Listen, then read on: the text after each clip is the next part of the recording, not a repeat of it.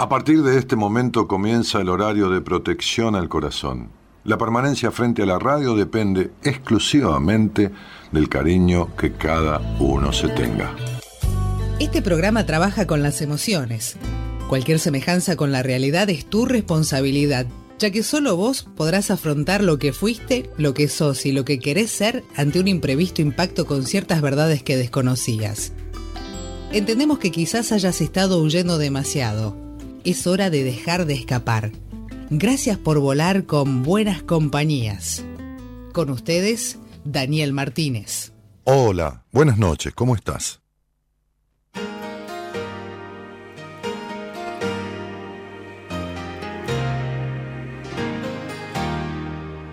Cambia las cosas de lugar. Probé distintos laberintos por curiosidad. Será de tanto que mentí, ni yo me lo creí. Te miras al espejo, ya no te ves de lejos, no queda nada por decir. No distinguí si era un error Mire a otro lado para no sentir dolor. Verás de tanto que mentí, ni yo me lo creí, ni yo me lo creí. Las cosas que me hirieron no desaparecieron, volvieron a pasar. Por no perder el centro me fui metiendo dentro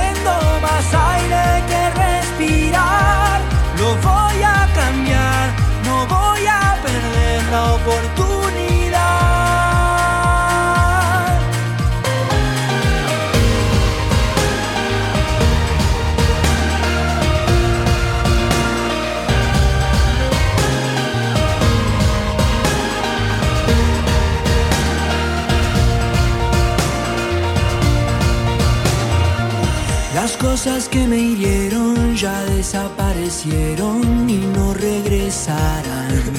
no regresarán, no. Pude volver al centro, pude salir de adentro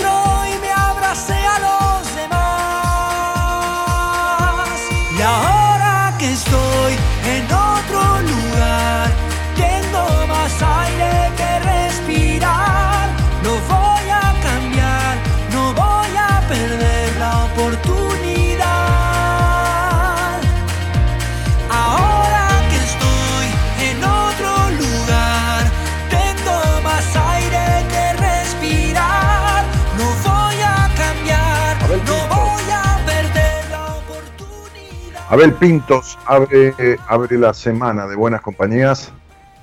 Hay eco ahí, ¿eh? A ver, sacalo, sacalo. Abel Pintos abre la semana de buenas compañías con este tema que se llama El espejo.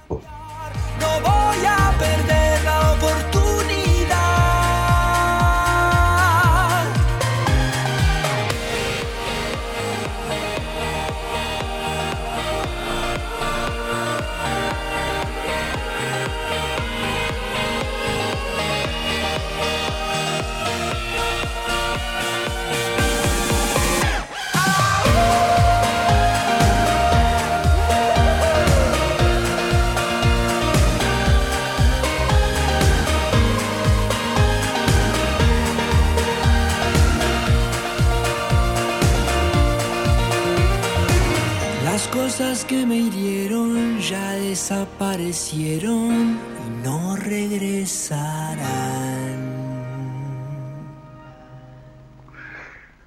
¿Cómo están? Buenas noches a todos. Un gusto de estar nuevamente con ustedes. Espero que ustedes también. Les dé gusto de estar con ustedes. Este, y hacer un programa más, que también es un programa menos, de buenas compañías. Eh, El espejo, o espejo, ¿no? Se llama esta canción. Cambié las cosas de lugar, probé distintos laberintos por curiosidad, dice Abel Pintos. Será de tanto que mentí ni yo me lo creí. Te mirás al espejo, ya no te ves de lejos, no queda nada por decir. Y después sigue diciendo, no distinguí si era un error, miré a otro lado para no sentir dolor. Verás, de tanto que mentí, ni yo me lo creí, ni yo me lo creí. Eh, y claro, y dice algo que es muy cierto, las cosas que me hirieron no desaparecieron, volvieron a pasar.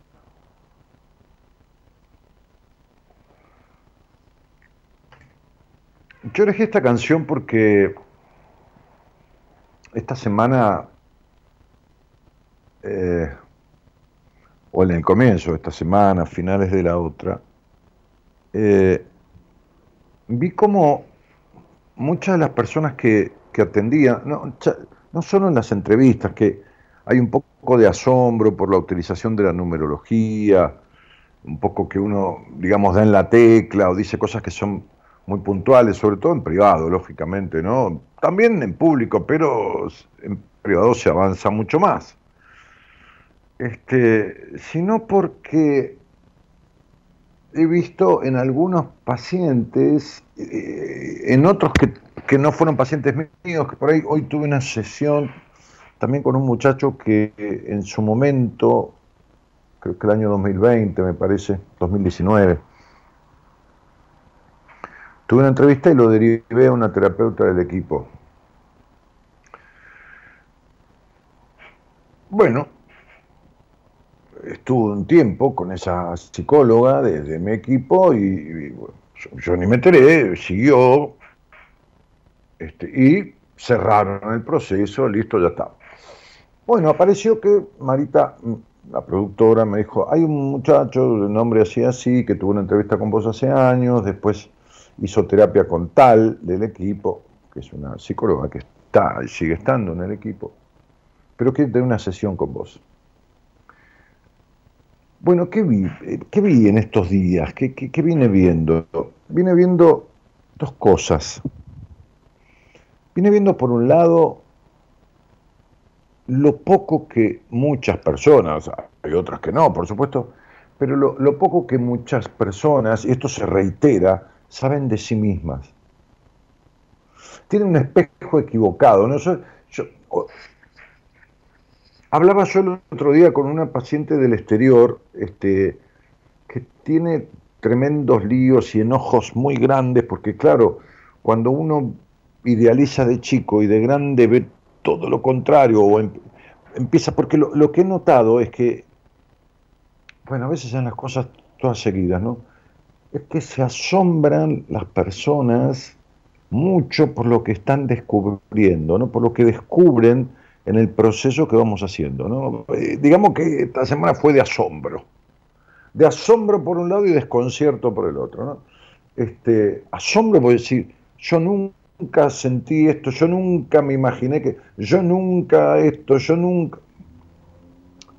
Entonces, cuando me escribía en la historia clínica, vieron que yo escribo mucho, me escribo mucho con los pacientes,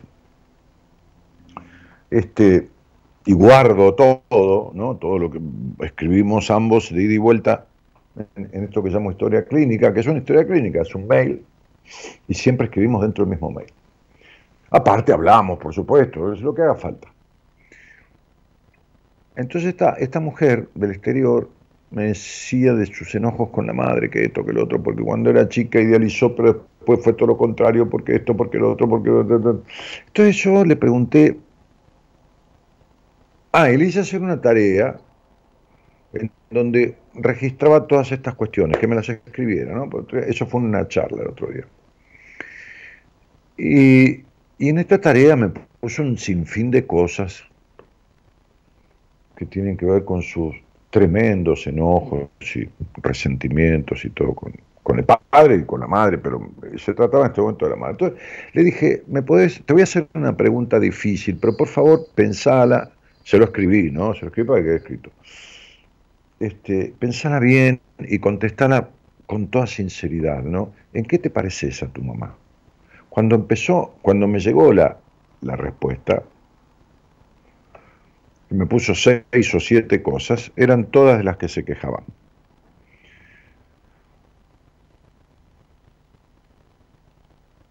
Mucho de lo que decimos de los demás cuando confrontamos todo el tiempo con alguien, ¿no? Un comentario a la pasada de algo, de qué sé yo qué, es, eh, es lo mismo que nos pasa a nosotros, es decir, cuando hablamos mucho del otro, estamos hablando de nosotros mismos. Y los enojos con algunas personas son fuertes espejos donde nos terminamos mirando o donde nos comenzamos a mirar. Me decía una paciente, pero no puede ser que no tengamos diálogo porque esto, porque lo otro, porque la relación no empezó así y hace tiempo que vivimos juntos, pero hace tiempo que ni, ni, se dialoga ni esto, ni lo otro, ni acá, ni de allá, ni de esto. ¿Y por qué vas a tener diálogo? ¿Por qué vas a tener ternura? ¿Por qué vas a si vos sos dura como una roca? Si vos permaneces impávida, si a vos te cuesta la mínima demostración de cariño, ya te cuesta. ¿Por qué esto? ¿Por qué lo otro? Y claro, y lloraba, ¿no? Pero digo, es tan importante esto, es tan importante descubrirse, dejar de mentirse, no a la fuerza, no a conocimiento, es, ah, me voy a mentir, pero dejar de mentirse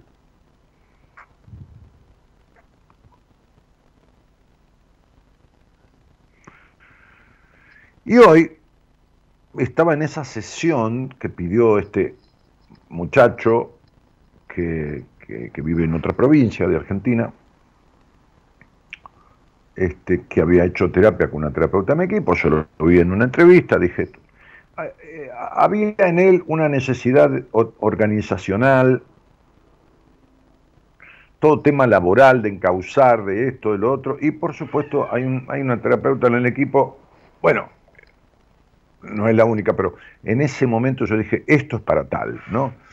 Y evidentemente no solo se organizó laboralmente, sino que se potenció, se encausó, espectacular.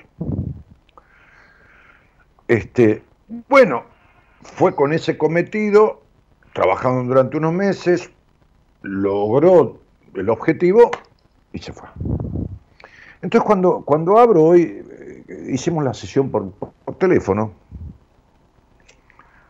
lo saludo, ¿cómo te va? ¿Cómo andás, campeón? ¿Cómo andás? Esto, lo otro. Preguntas normales, que, cómo va su vida, qué sé yo. Entonces empezó a decir, dije, bueno, ¿qué te trae? Me contó que había hecho terapia, yo recordaba, hace dos o tres años, porque aparte yo tenía escrito, hicimos una tareita de dos o tres días hicimos la entrevista y yo le hice una tareita de dos o tres días para profundizar y después derivarlo con toda la información a esta compañera de equipo. Y cuando le dije, ¿qué te pasa? ¿Qué te está pasando? Y me empezó con una cuestión de estar trabado en la vida, de no poder esto. Pues, era, era una queja de un lamento boricano, ¿no? O sea, era, era una queja. Eh, el tema que creo que es de los enanitos verdes, va, no es de los enanitos verdes, pero lo grabaron los enanitos verdes, ¿no? Este. estar trabado que acá, que allá. Entonces le empecé como a tomar examen, ¿no? Le dije, bueno, vamos a hablar de, tu trabajo, ¿no? Bueno, esto, esto, esto, lo otro. Vamos a hablar de tu relación de pareja, ¿no? Pues estaba bien, me contó que estaba en pareja, viviendo. Dame un puntaje, le dije, de 0 a 10 con tu pareja. Digo, nadie está perfecto, pero en promedio, un 7, tenemos un 7, nos hacemos bien. Bueno. ¿Algún problema en lo íntimo? No. Esto, lo otro, de acá, lo de allá.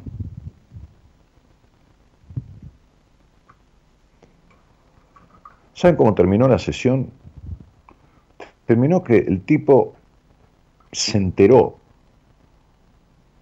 de que cuando no tiene ningún problema se lo inventa. Se enteró que su nivel de exigencia, pero sobre todo de insatisfacción, es tal que yo les aseguro, una hora para mí es más que suficiente, con alguien que ya vi hace tiempo, con alguien que tenía yo cuatro o cinco mails de ida y vuelta, con alguien que derivé. Porque si uno no, no escucha bien, si uno, si uno no tiene una buena oreja para escuchar al otro, el otro lo termina convenciendo a uno, el otro lo termina convenciendo.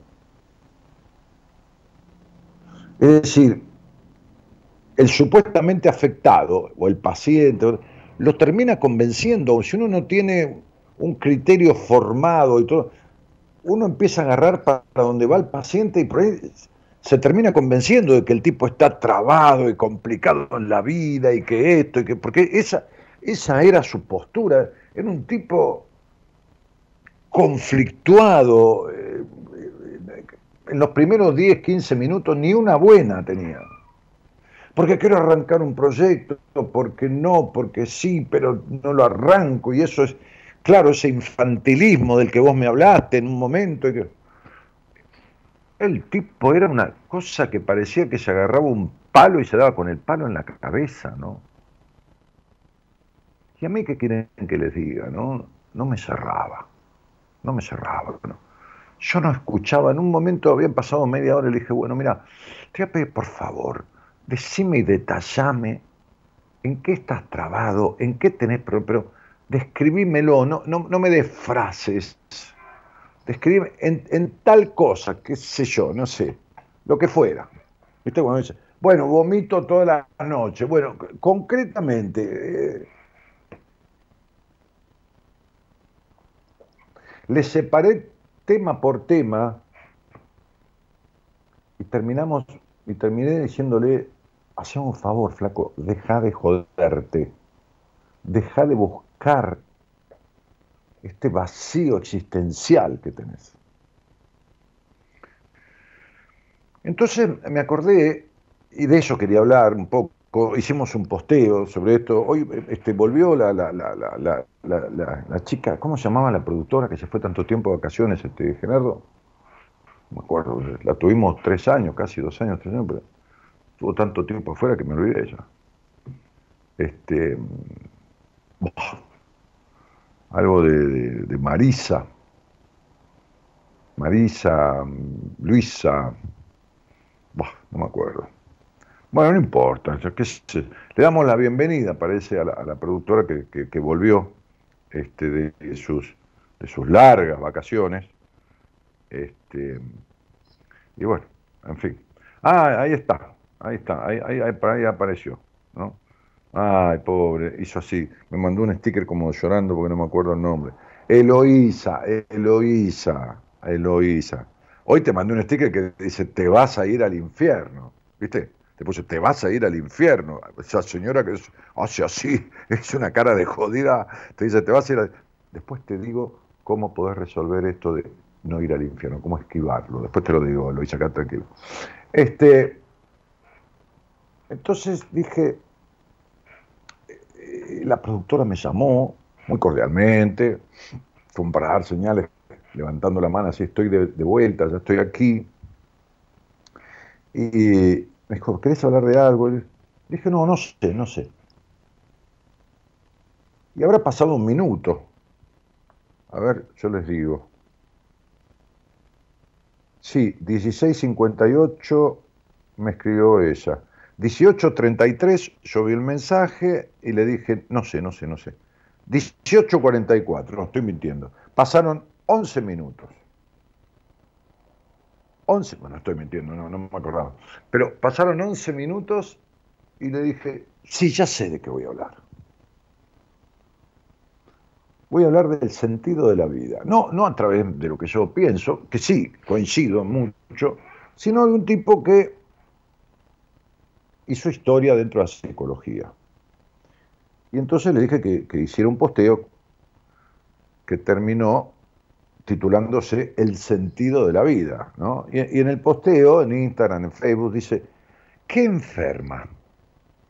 Enferma el desamor, los problemas, las pérdidas, o el vacío existencial de no saber qué hacer en el mundo. ¿Cuál es el sentido de la vida?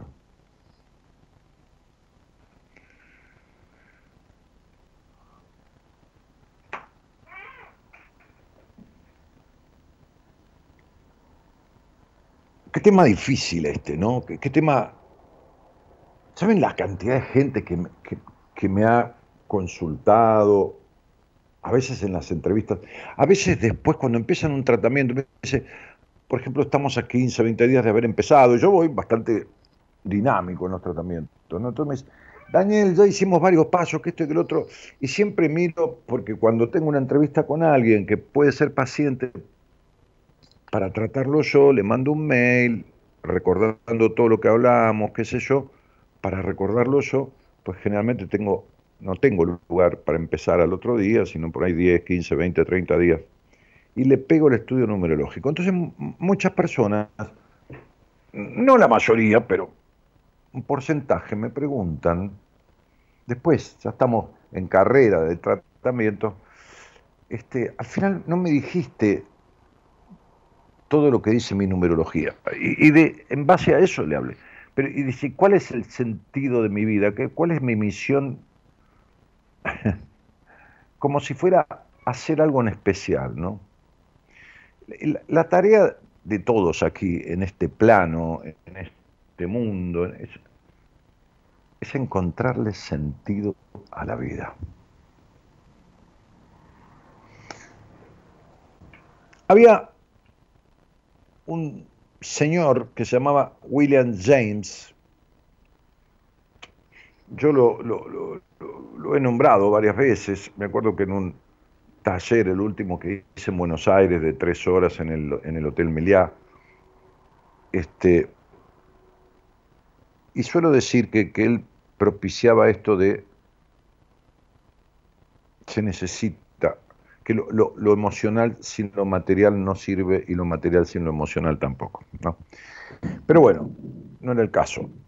Este, este hombre nació en un hogar tremendamente exigente, padre y madre con crianzas muy exigentes. Fue un poco el padre de la psicología moderna, es decir, por allá por, eh, más o menos 10, 15 años antes, 10, 15 años antes, pero en Europa, no, no, no, no en Estados Unidos, no en Estados Unidos, este, un, un señor, un un filósofo, un investigador, un tal Wilhelm Hunt, Hunt H-U-N-D-T, estaba experimentando desde la filosofía lo que podría constituirse en una ciencia que empezaron a llamar psicología o que querían llamar. Y los métodos de comprobación para, para, para de alguna u otra forma, para corroborarlo como ciencia, empezaron con comprobaciones, con cuestiones matemáticas, con, con un montón de cosas, porque claro, con una ciencia nueva no, no. Este hombre, este, utilizó unas máquinas experienciales, o experimentales, perdón, bueno, tanto que en la universidad donde enseñaba le dieron un lugar para, para armar un laboratorio. Armó un laboratorio con todas esas máquinas donde hacían estudios, este, y todo tipo de cosas. Esto fue en Europa unos años antes, 1874 o algo así. Un poquito después, unos añitos después, en Estados Unidos, este señor William James, ya tomando conceptos, este, señaló que nada es tan doloroso como padecer ansiedad existencial.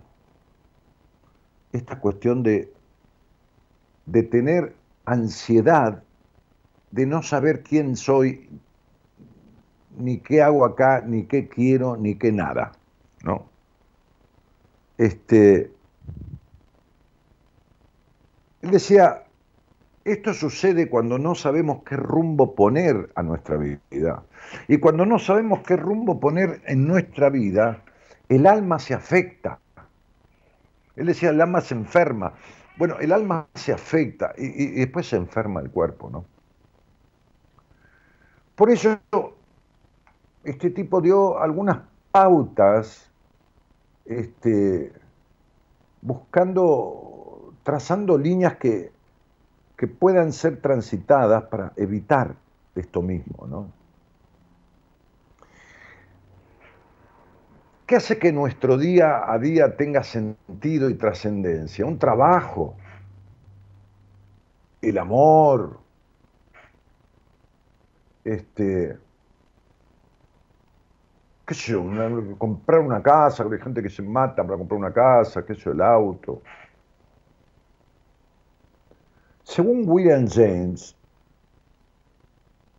basta con recordar una cosa, nuestra capacidad de elección, nuestra capacidad de elegir, nuestra capacidad de decidir, diría yo. Tomando palabras de él, él hablaba de elección, yo hablo de decisión. Eh, hay quienes dicen que James fue el padre de la psicología científica.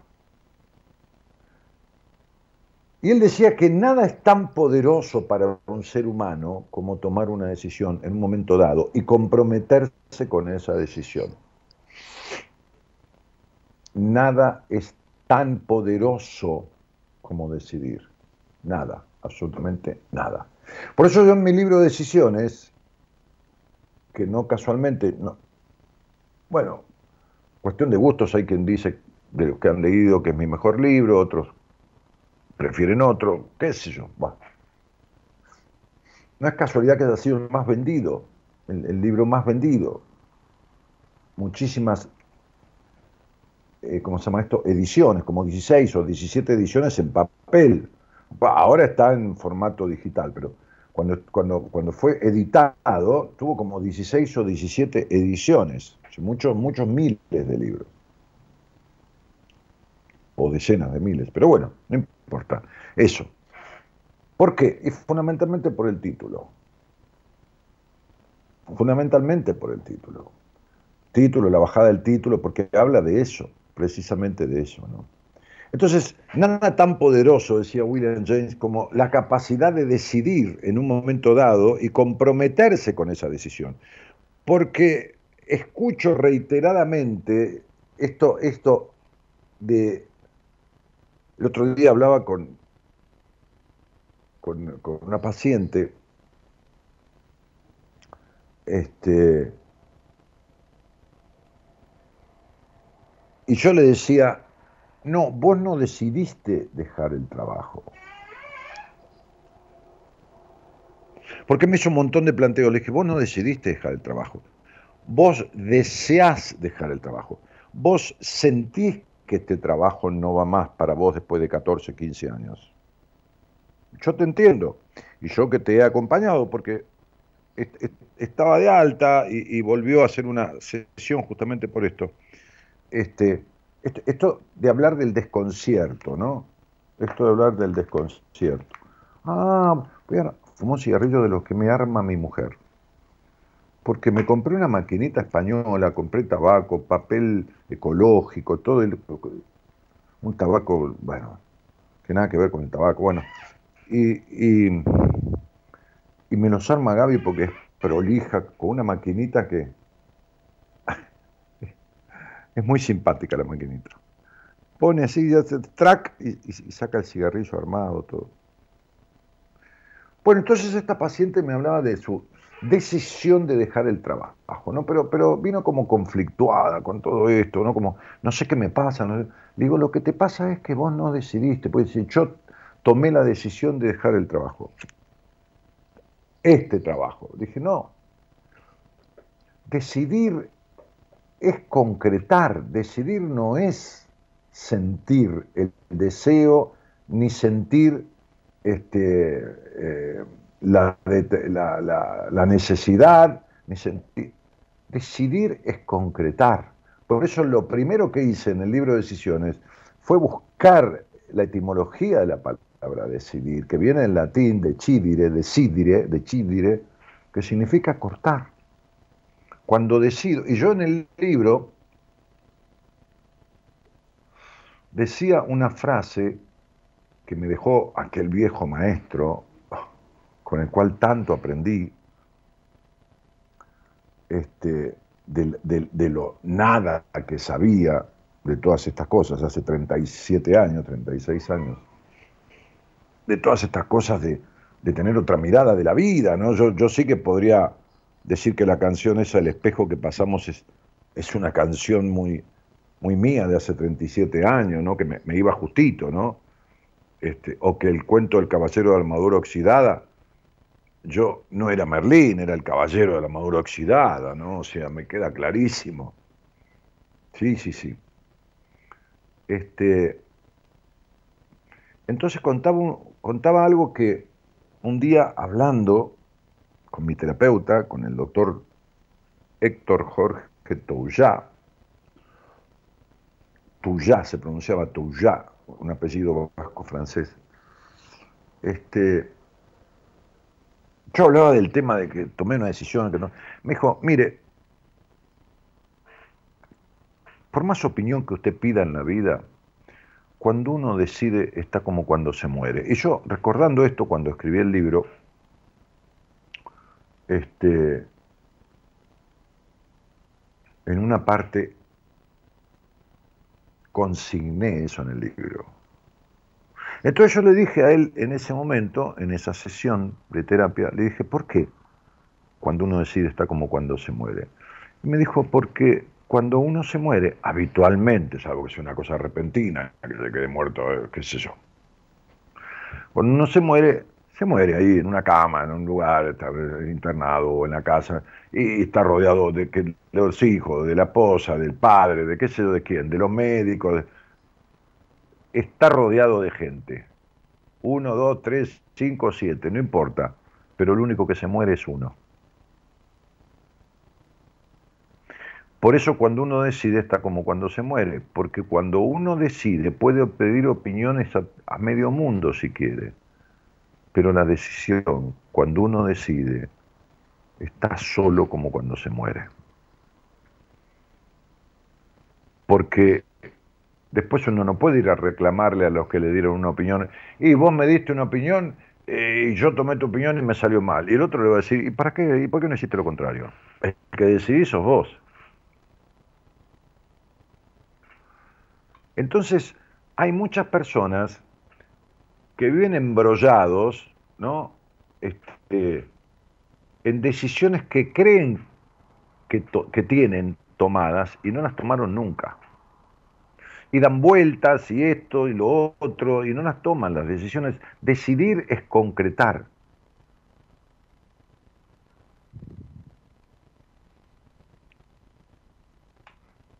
Decidir es pragmatizar. Decidir no es, eh, ya decidí cambiar el auto. Ah, decidí cambiar el auto. Ah, muy bien. ¿A dónde está que lo quiero ver? No, no, no, no lo cambié todavía. Lo voy a cambiar. No, entonces no, ¿dónde está? ¿Qué decidiste? Decís, decís no decidís. Decís que vas a cambiar el auto. Vamos, vamos a ver cuando lo cambies. Ahí está la cuestión. Entonces, nada es tan poderoso porque tomar una decisión cambia el curso de la vida. Un poquitito a la derecha, ¿eh? tomar una decisión cambia el curso de la vida. Tomar una decisión no se hubiera, una, una decisión diferente no se hubiera hundido el Titanic, qué sé yo. Tomar una decisión ocasionó la bomba de Hiroshima o la invasión a Ucrania. Es una decisión.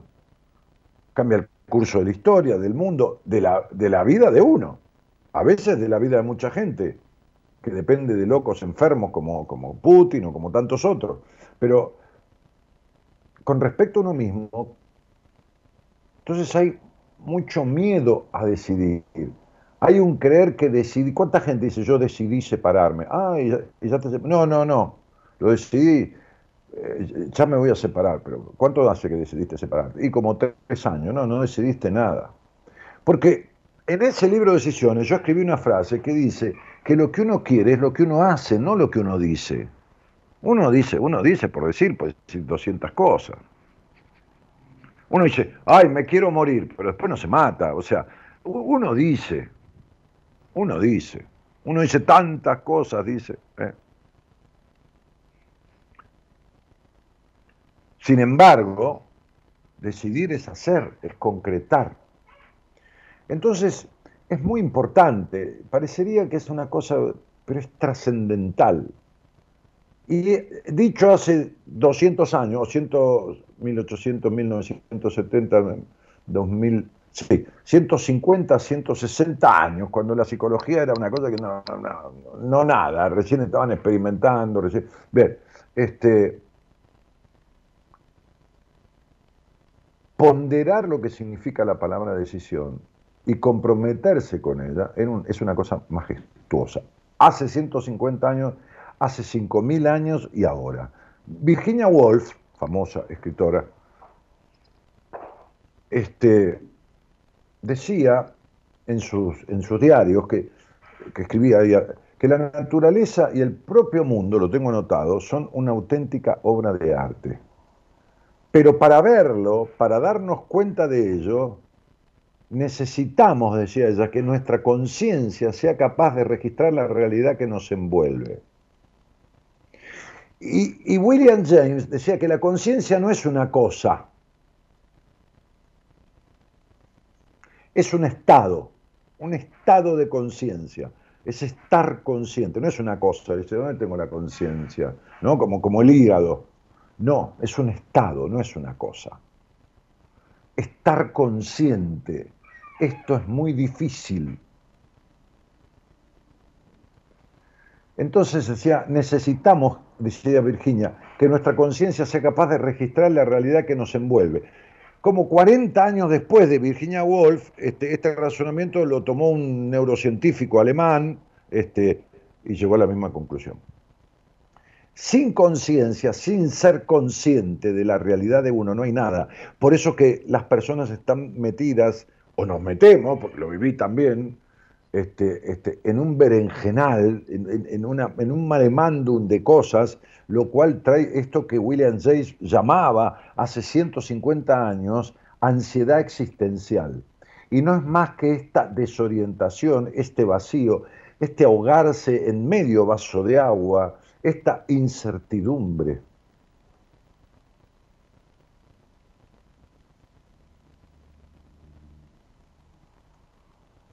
Sin conciencia no hay nada. Sin ser consciente no hay nada. Me decía una paciente que tiene ocho años de terapia. Me dice, pero yo nunca, nunca descubrí esto, nunca.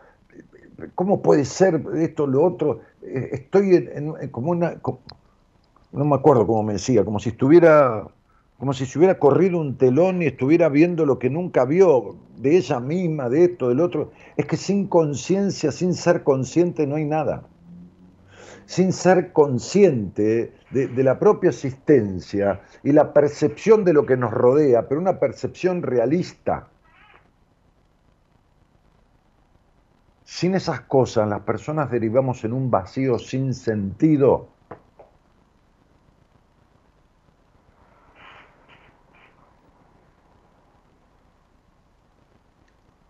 Quien primero estudió, o sea, por primera vez el misterio del vasto sentido de la conciencia humana, fue este tipo, William James. Este, es algo que, transitó y se obsesionó, pero fíjense que, fue un pionero de su época, ¿no? Este, era médico, eh, brillante carrera en la Universidad de Harvard, este, creó un laboratorio para dar a la psicología una base científica. Eh, bueno, tenía un hermano escritor también. Ahora, durante gran parte de su vida, arrastró consigo una profunda crisis existencial. Es un tipo que vivió en crisis durante mucho tiempo de su vida, porque se sintió presionado durante largos años de su vida en complacer a un padre y a una familia hiperexigente. Y el tipo se perdió en eso, se perdió en los otros. Esta frase de, María, eh, María Luisa, no, María Luisa no, María Emilia tampoco. Bueno. María Mitre, se llama Mitre el apellido, que en realidad viene de García Badaraco, un, fundador de muchas cosas en Argentina con respecto al psicoanálisis. Los otros en nosotros, los otros en nosotros como objetos enloquecedores. Mientras no tomamos conciencia de la gravitación que tienen los otros en nosotros, podemos vivir en crisis existencial todo el tiempo. Este tipo, William James, ¿no? este, fue víctima primero de una familia, de un padre y una familia hiperexigente, y después de sí mismo. Porque después uno se vive exigiendo cuando ya tiene edad para decidir lo que quiere y lo contrario, se sigue exigiendo. Se sigue exigiendo contentar a los demás o se sigue exigiendo ser perfecto. Eh, según él, esto, esta crianza y este seguir los deseos de ese padre y de esa familia, ¿no? Cuando ya podía decidir lo contrario, hizo que, que sufriera un alma enferma durante muchos años. Este, que él define que arrastró con él un indefinible desánimo. Es eso que yo llamo vacío existencial o que llamo falta de plenitud. Él, llamó un indefinible desánimo. Es como no poder definir lo que uno siente. Hasta hay personas que creen que nacieron así, con ese estado. Hasta que en un momento dado, este médico, filósofo, psicólogo, encontró una obra de un un tal Renouvier, este, que hablaba sobre la libertad en sí misma. La libertad en sí misma. ¿no? Es como si uno leyera el libro de Eric Fromm, El miedo a la libertad. Bueno, este, a partir de ahí tomó una decisión. Estudiar filosofía y psicología, que, que, había nacido en Europa unos años antes, este, y esto lo marcó para siempre. Y despertó un profundo interés por su persona, por él mismo. ¿no? Este, y por fin pudo disfrutar de lo que había bajando la exigencia, tomando conciencia y decidiendo por él mismo, quitando la influencia de los otros en él. Pocas cosas son tan poderosas como clarificar la elección. ¿Qué significa clarificar la, elección? Entender que uno está decidiendo por sí mismo. ¿Puede esto asemejarse. Me acuerdo que una vez en un seminario, una, en un seminario de, estos que hacemos hace algunos años, una psicóloga del equipo dijo al grupo, uno en la vida tiene que ser quien quiere ser, por más que esto implique parecerse al padre o a la madre, o algo que la madre y el padre quisieron. No hay problema, pero ¿cómo se da cuenta uno si es uno o si es uno haciendo lo, que los otros pusieron en uno. Por cómo se siente, por cómo te sentís. Cuando hay ansiedad existencial, cuando hay falta de plenitud, vacío existencial, desorientación, frustración todo el tiempo por una exigencia interminable que nunca se logra, la perfección, por supuesto. Te das cuenta por tus estados de ánimo, te das cuenta porque el alma lo padece, te das cuenta. Encontrar el significado de la vida, según William James, pasa por ser consciente de que sin importar en la circunstancia en la que estemos, disponemos de la capacidad para elegir y decidir. Ahora, algo en apariencia tan simple encierra en realidad una serie de complejidades que por eso yo muchas veces cuando hablo con alguien al aire, le digo, mira, buscate a alguien porque esto solo no lo vas a resolver. Porque veo el grado de distanciamiento que tiene de sí mismo, lo alejado o lo alejada, no importa, ser humano, persona, que está de sí misma. ¿eh? Este, él decía, las personas podemos pasar por la vida sin sospechar de la existencia de nuestra conciencia o sea, sin ser conscientes. podemos transitar la vida a través de otros y vivir en un limbo. De esa capacidad para autopercibirnos y comprender nuestra relación con el mundo, no ser consciente de autopercibirse, no registrarse.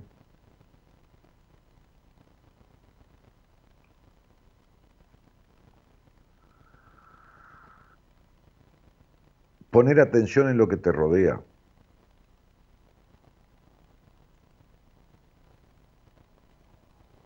De hecho, decía William James, solo cuando ponemos la mirada, pensamientos, voluntades y recursos en un estímulo, en un objetivo, logramos que eso que miramos forme parte de nuestra existencia. Si pasamos por esta vida sin tomar conciencia de quiénes somos en cuanto a nuestra individualidad, nuestra individuación, caminaremos por un vacío absoluto, en el que nada, nada tendrá, adquirirá importancia para nosotros. La eterna frustración, el eterno vacío, el eterno desconcierto, la eterna exigencia.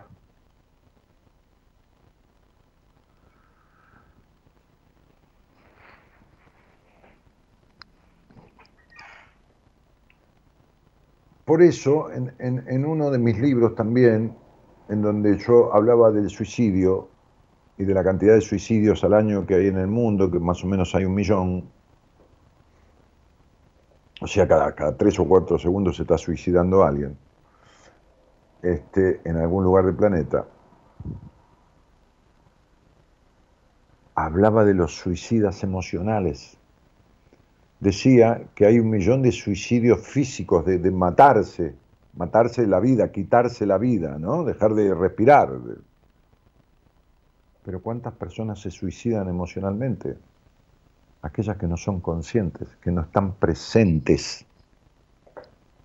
Aquellas que padecen de esas cosas que yo recién mencionaba.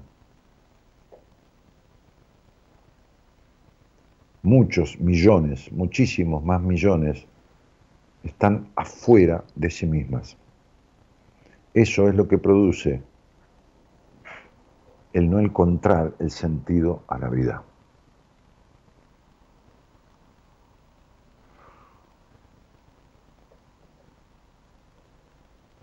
Se podría hablar e intercambiar ideas sobre esto. Yo me, quedo muchísimo Así como me quedo con el Dios de Spinoza, ¿no? de Baruch de Spinoza, lo que él describe como Dios. También me quedo muchísimo con esto que William James expresaba, la toma de conciencia. La conciencia es un estado, no una cosa, un de conciencia. Aquello que aquel viejo maestro describía como el darse cuenta que es el primer paso para encontrarse de verdad. Bueno, lo dejamos ahí, como decía un famoso periodista argentino que ya murió hace muchos años. Lo dejamos ahí. Buenas noches a todos y gracias por estar.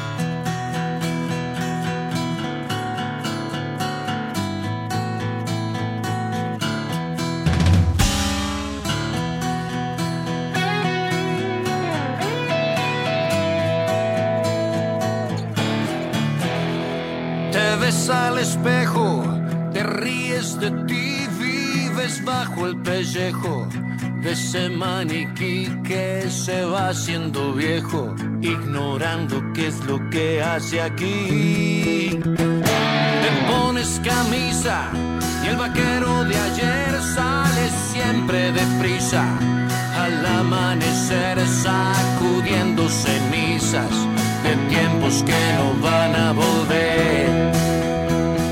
Ruin y tan desamparado, tan solo y tan minimizado.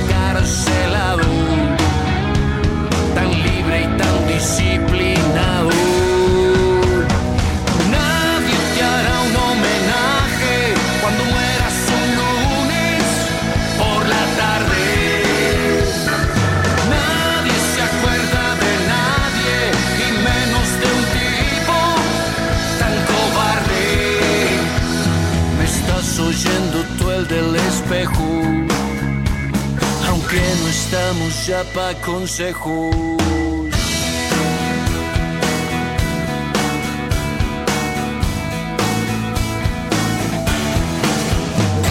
Yo soy el idiota que abordo en cuestión una simple pelota de la situación que rebota y rebota con tal de no atrasar la pensión. Planeando la huida de la libertad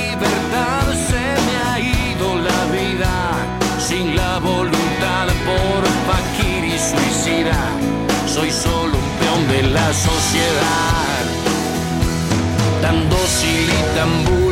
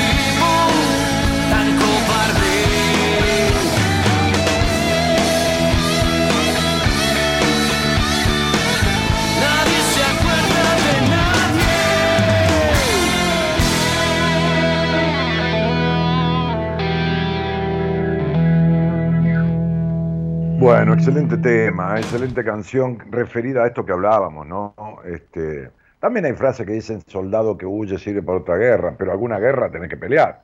Si te, te la pasas huyendo, ¿no? Este, los cobardes escriben la historia, dice otra frase, pero la historia que vivieron otros. Entonces digo, en algún momento, ¿viste? en algún momento. Eh, bueno, ¿qué más? Dice, eh, dice Maximiliano, eso es exactamente la ansiedad, me está destruyendo. Bueno, más Ortiz dice, gracias, le dice a Eva, bueno, no se están hablando entre ellos ahí. Este, Eva dice, para mí, Dani, el sentido de la vida es jugar unos fichines al casino, fumar un puchito y tomar una cerveza. Bárbaro, si estás feliz, maravilloso. No puedes estar jugando 12, 14 horas por día en unos fichines, fumando 12, 14 horas y tomando cerveza 12, 14 horas seguidas. A lo mejor para vos un momento de bienestar o de diversión es eso y está maravilloso, que lo sea pero no, no es el sentido de la vida, ¿no? Este, algunas veces me reconozco en mi madre, dice Adriana, y en algunas acciones y me río sola. Bueno, está bien eso, ¿eh? Gisela Arias dice buenas noches de Santa Rosa La Pampa. Este, Carlos dice buenas noches Daniel, un gran abrazo. Ángela Coronel que saluda también. Marta desde Uruguay, desde Montevideo, feliz de verte y escucharte, dice. Bueno, el teléfono de producción, no llamen, por favor, manden un mensaje de WhatsApp o un mensaje de audio.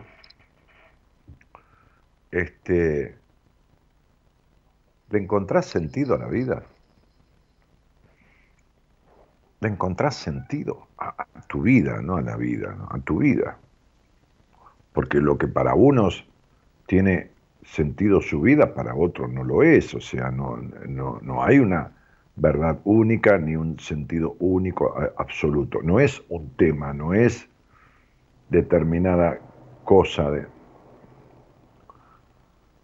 Tenés problema y conflicto de esta cuestión del sentido de tu vida? ¿Y, y cómo te das cuenta si no le estás encontrando el sentido a tu vida o no lo encontraste nunca? Y justamente por lo que sentís, justamente por los estados de ánimo, como decía yo, justamente por, por el hecho de, de, la incompletud, del vacío, de, de, la ansiedad existencial, de la frustración constante, de la incertidumbre, del desconcierto, justamente por eso. El teléfono para mandar un mensajito de WhatsApp o un audio en el WhatsApp, o, que, o, hablar conmigo o, algo, es el 54911, así lo pones en tu WhatsApp. 54911, ya sabes, Argentina 911, bueno, 54911 31036171 31036171 71. Si querés hablamos, a ver, y le damos una vuelta de rosca a algo que estás sintiendo o algo que te hace sentir mal, ¿qué te está haciendo sentir mal? ¿O qué está haciendo que no puedas sentirte bien, como lo quieras tomar?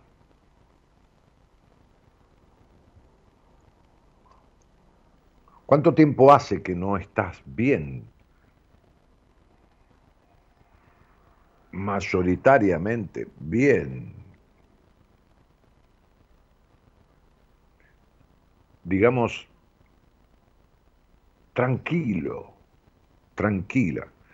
No el 100% del tiempo, pero sí la mayoría. Como, como en paz Y no hablo de dos o tres meses porque tuviste un problema, que esto, que lo otro, y bueno, y las cosas llevan su tiempo. No, hablo de años.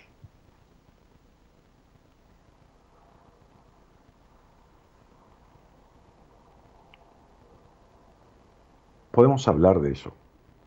Si te sirve, podemos hablarlo. Podemos ver qué te pasa o podemos ver qué no te pasa o podemos ver qué decisión estás queriendo tomar desde hace mucho tiempo y no podés. Es decir, quizás pueda yo ayudarte a tomar conciencia. Porque uno no se da cuenta, pero se está escapando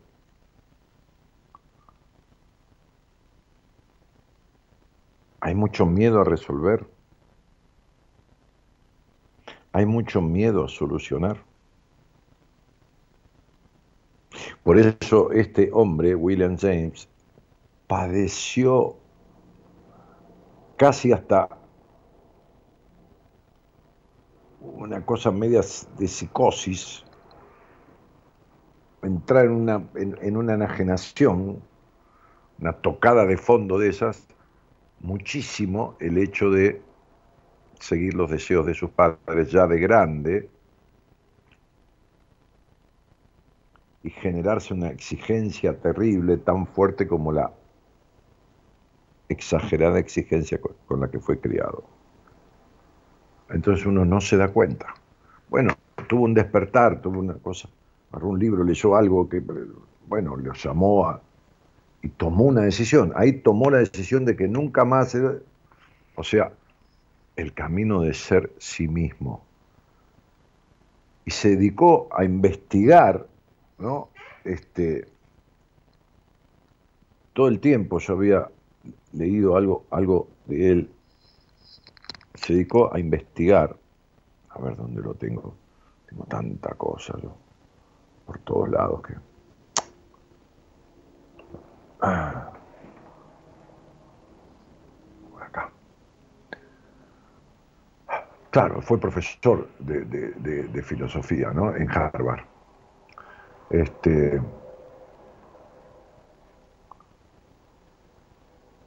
si el tipo, el tipo vivió cuestionándose cosas y buscando la manera de lograr este sentimiento agradable de armonía y, y, progreso en la sucesión de ideas y hechos, no solo ideas, sino hechos concretos. ¿no?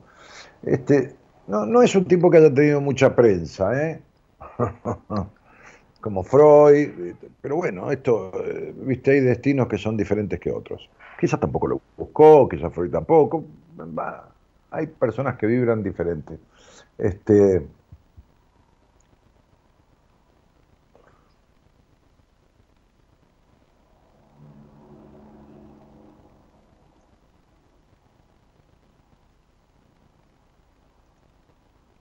hay tanta cosa para leer, hay tanta cosa para, no, no sé si aprender eh, nuevo, sino ampliar cosas que uno sabe o tiene, tiene una idea, una formación, como para ampliar lo que uno tiene como base, ¿no? Hay tanta cosa, hay tanta cosa.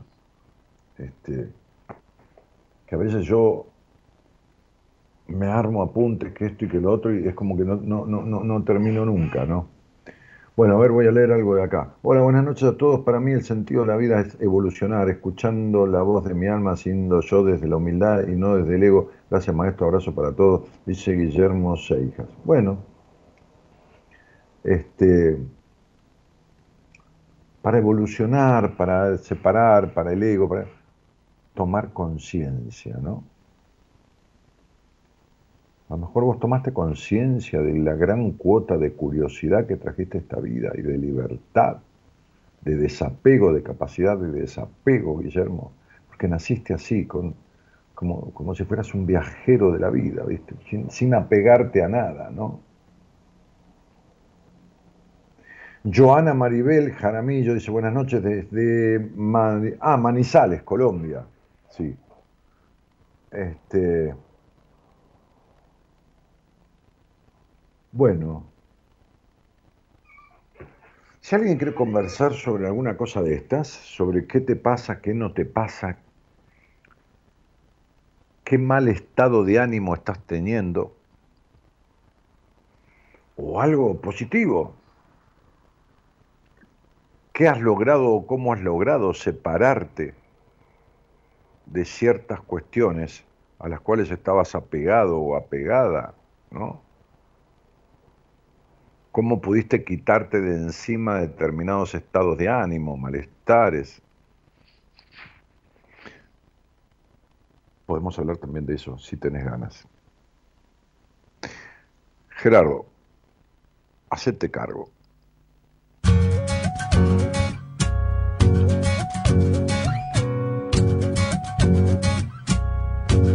Hay cosas que sé otras que aprendí. Hay cosas que creo, hay cosas que nunca vi. Hay días sin nombre, hay días sin ti. Hay tantos días deformes hay cosas que me perdí, cosas que no se pueden explicar, hay cosas que pueden destruir, hay cosas de fe si no seguir.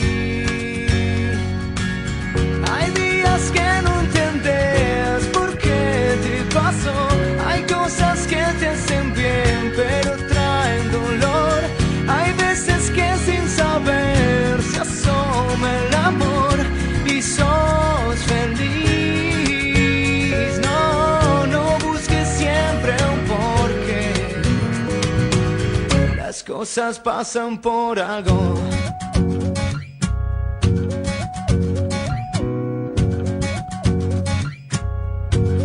Hay días que sé en sufrir. Hay días que tanto te falta el amor que preferís no vivir. Hay cosas que no se pueden explicar. Hay cosas que pueden destruir. Hay cosas de fe. Si no seguir. Hay días que no entendés por qué te pasó. Hay cosas que te hacen bien, pero traen dolor. Que sin saber se asoma el amor y sos feliz. No, no busques siempre un porqué. Las cosas pasan por algo.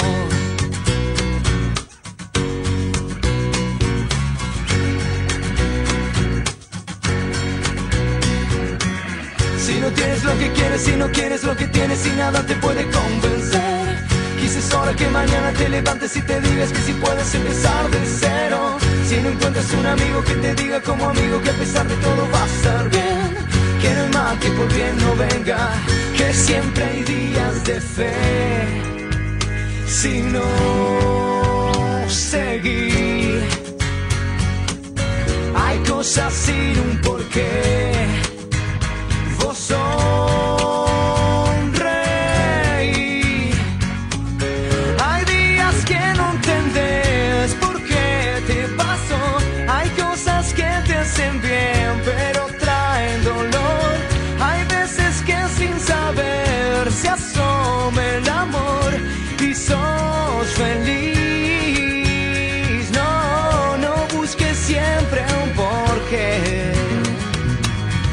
Las cosas pasan por algo.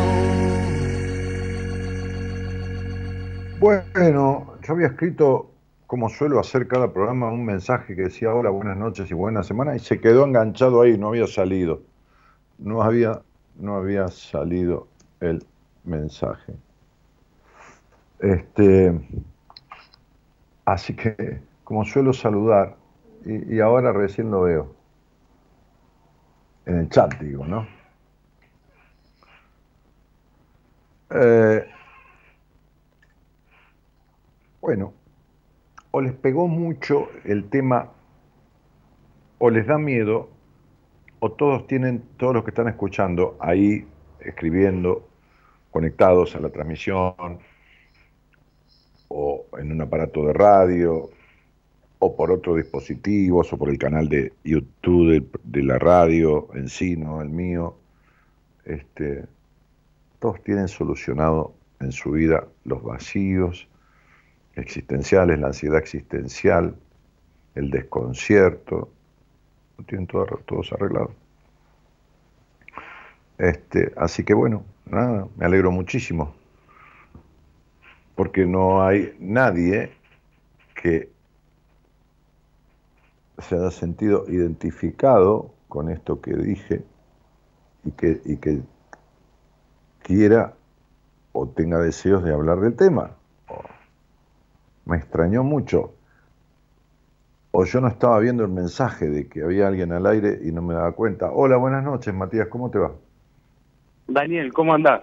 Muy bien, por ahora, muchas gracias por, por el llamado. Bueno, gracias a vos por llamar. ¿De dónde son, Matías? Sí, de Benavides Tigre, de Buenos Aires. Sí, de Benavides, sí.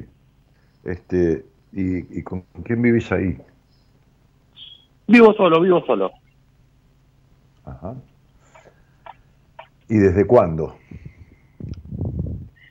Y me tocó irme de mi casa a los 12 años y bueno, primero me tocó irme y después por elección propia es que decidí seguir viviendo solo. Pero ¿por qué te tocó irte, Matías? ¿Cómo te tocó? Y Para entenderte, ¿no?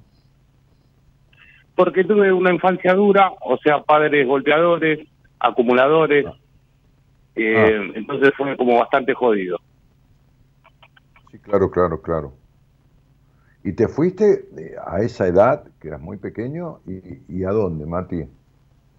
A la calle, me fui a la calle y fue en el barrio donde, donde nací, en Becar, así que de día la pasaba con mis amigos y de noche dormía a donde me agarraba la noche, algún techo de una casa abandonada, una esquina, había que rebuscársela. ¿Y, con tus padres dónde vivías? ¿En Tigre o en Becar? En Becar, nacimos en Becar, después ellos se mudaron a Benavides y yo quedé allá en la calle. O sea, decidí quedarme allá. No tuvieron manera de retenerme, vendría a ser. Ah, bueno, no habrán querido mucho tampoco, porque siendo menor de edad te pueden mandar a buscar con la policía y todo y, te, traen a tu casa. No, no, eso por supuesto, sí, una parte no quisieron mucho y como me tocó esa infancia dura, eh, me desarrollé rápidamente, eh, o sea, que me etapas, o sea, fui al retiro eh, reencontrarse para renacer, fantástico, con todo tu equipo y con vos aprendí numerología de voz eh, hace nueve años aproximado y eso me ayudó muchísimo a resolver un poco y comprender mi vida, ¿no es cierto? Eh, me ayudó mucho más bien el para qué me pasó todo, lo que me pasó y, y si bien entiendo que fue grave y duro para, para un pibe de esa edad, hoy de adulto, eh, creo que lo pude resolver con ayuda tuya, eh, después de haberte conocido una noche haciendo zapping. Con la decisión tuya, ¿no?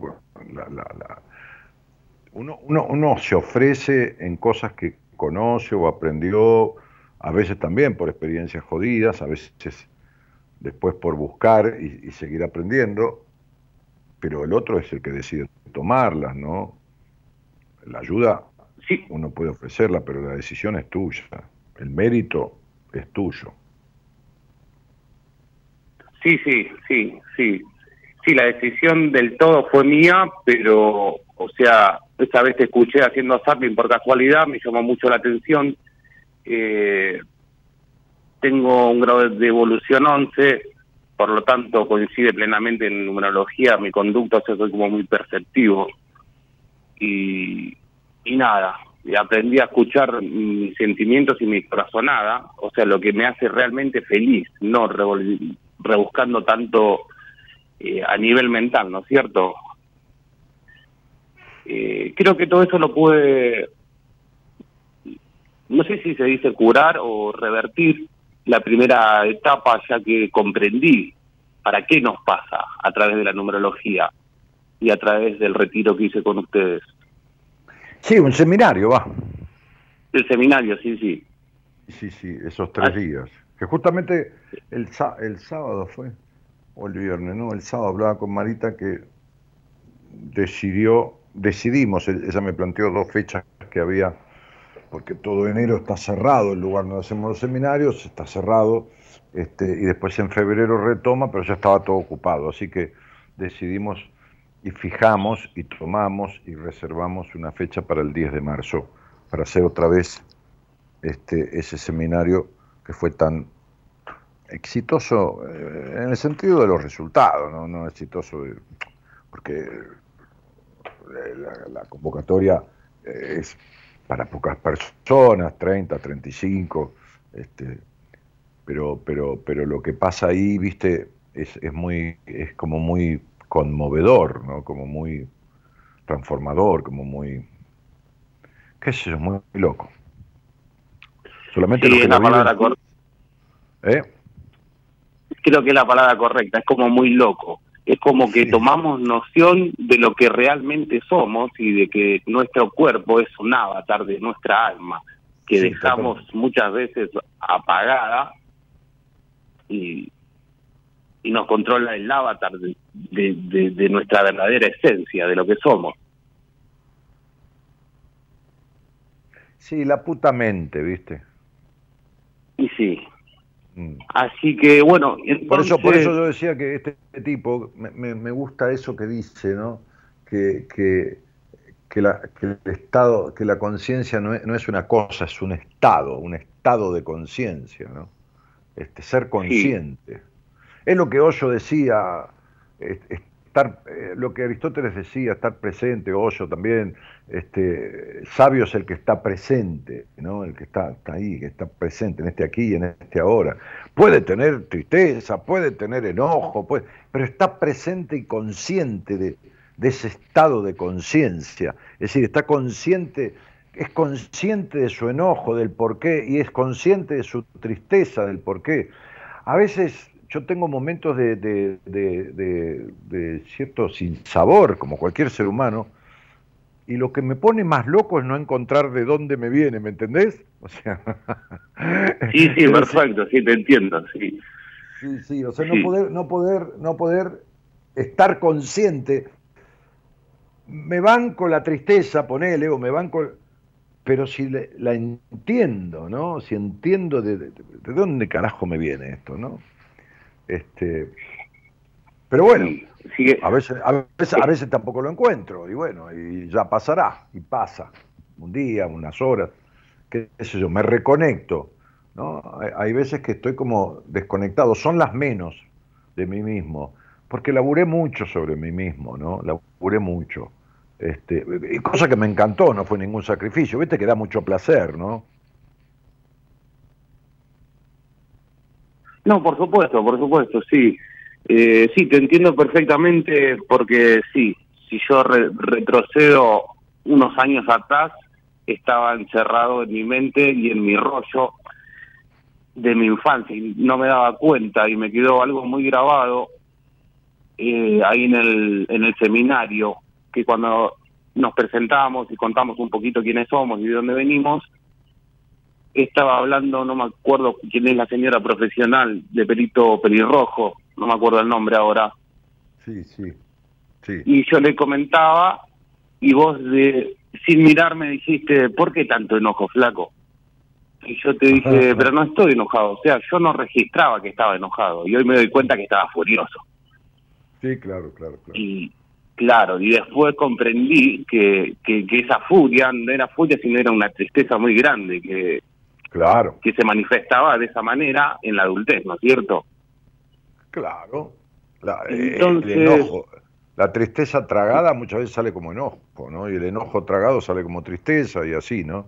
Es decir, pero, hasta que uno toma conciencia, ¿viste? Y entonces ahí se le aclara el panorama y ese laburo que uno va haciendo sobre sí mismo, con otro, solo, como pueda, ¿no? Yo no pude solo, ¿qué voy a hacer? Este, cada uno este, este, da mucho placer. No, no, no es un sacrificio, es muy placentero.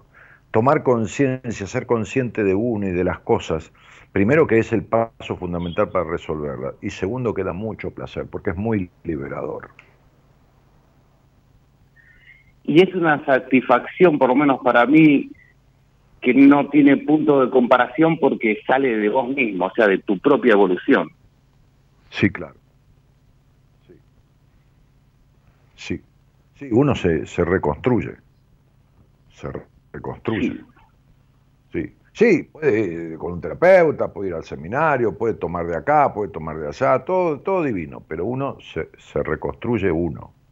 Y eso es muy placentero, es muy placentero, realmente es muy placentero. Este, este, bueno, y, y, y, y, estás viviendo en lo que era que la casa de tus padres o dónde estás viviendo? No, no, yo vivo en mi casa propia. Yo tengo tercer grado de primaria por mala conducta, o sea, por mi infancia me doy cuenta que de mala conducta era peleador. Me expulsaron del colegio y me tocó ir a trabajar. a los siete años me mandaron a trabajar a un taller mecánico. Entonces eh, empecé a aprender el manejo de la plata, de, de no depender de nadie, ¿no es cierto? Está bien. Y a pesar de no tener estudios, eh, hoy tengo mi casa propia edificada por mí desde cero, eh, trabajo por mi cuenta, hago red artística. Ah, eh, por suerte, los estudios sé que son importantes, pero en mi caso personal no me, no, me trabaron en nada como para desarrollarme.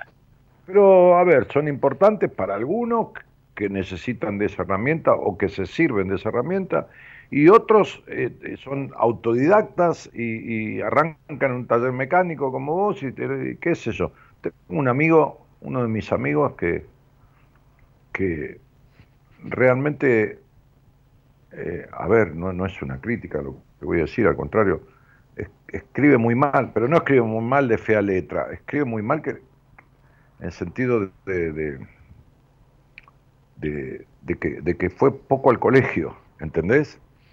Claro. Este, y es un autodidacta, vos empezás a hablar de cosas y el tipo, qué sé yo, de, de, mecánica, de, de, historia, de, es, es, un tipo que se formó a sí mismo este, y que desde muy chico, desde muy chiquitito empezó a laburar y el colegio fue unos años nada más, la primaria, no sé ni si terminó la primaria, creo que no, no me acuerdo ya, porque lo conozco hace como treinta y pico de años. Este, y el tipo este, hizo una fortuna, hizo, hizo una fortuna realmente, lo que es una fortuna, ¿no? Este, y, no tiene ningún título, qué sé yo. Y vos ves tipos en el mundo este, que son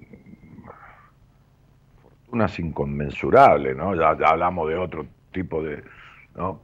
Como, como Zuckerberg, como, como, como, como el dueño de, como, como Steve Jobs, viste que, que en un taller arrancó Apple, qué sé yo, como el dueño de Microsoft, y son tipos que no terminaron la, universidad. Claro. Sí. Y bueno, eh, qué sé yo, no, no, no. Sí, estudiar, eh, sí, está bien, sirve, pero...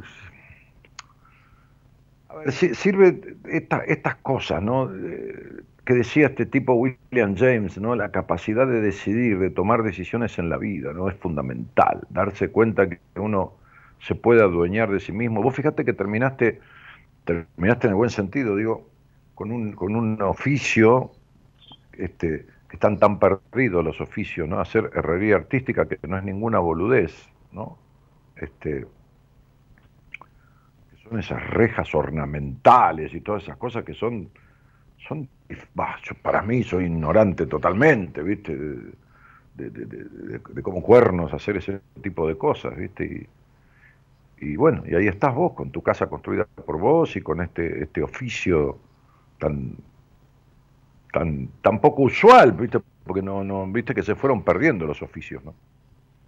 Sí, se fue perdiendo y cuesta mucho eh, conseguir ayudantes que, que tenga noción del trabajo y que le guste. O sea, yo es, mi oficio, no es mi trabajo, porque no me representa un trabajo hacerlo, porque es lo que me nace y me expreso esa parte artística que también me arroja el resultado de la numerología, la, pude canalizar y hago alguna que otra escultura en hierro, pero con mucho detalle.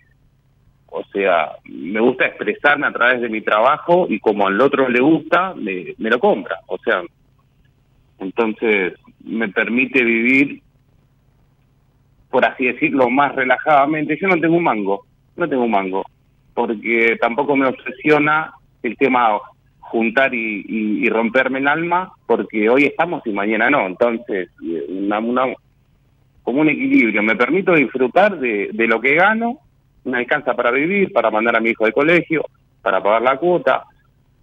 O sea, no me obsesiona el dinero, sé que es divino, pero como que supongo que encontré un equilibrio entre lo material y lo espiritual, porque si bien me faltan algunos detalles, qué sé yo, me falta el reboque de la planta alta, no me afecta en, el disfrute que, que, yo logré con mis cosas, con mi casa, con mi pecera, con mi mascota.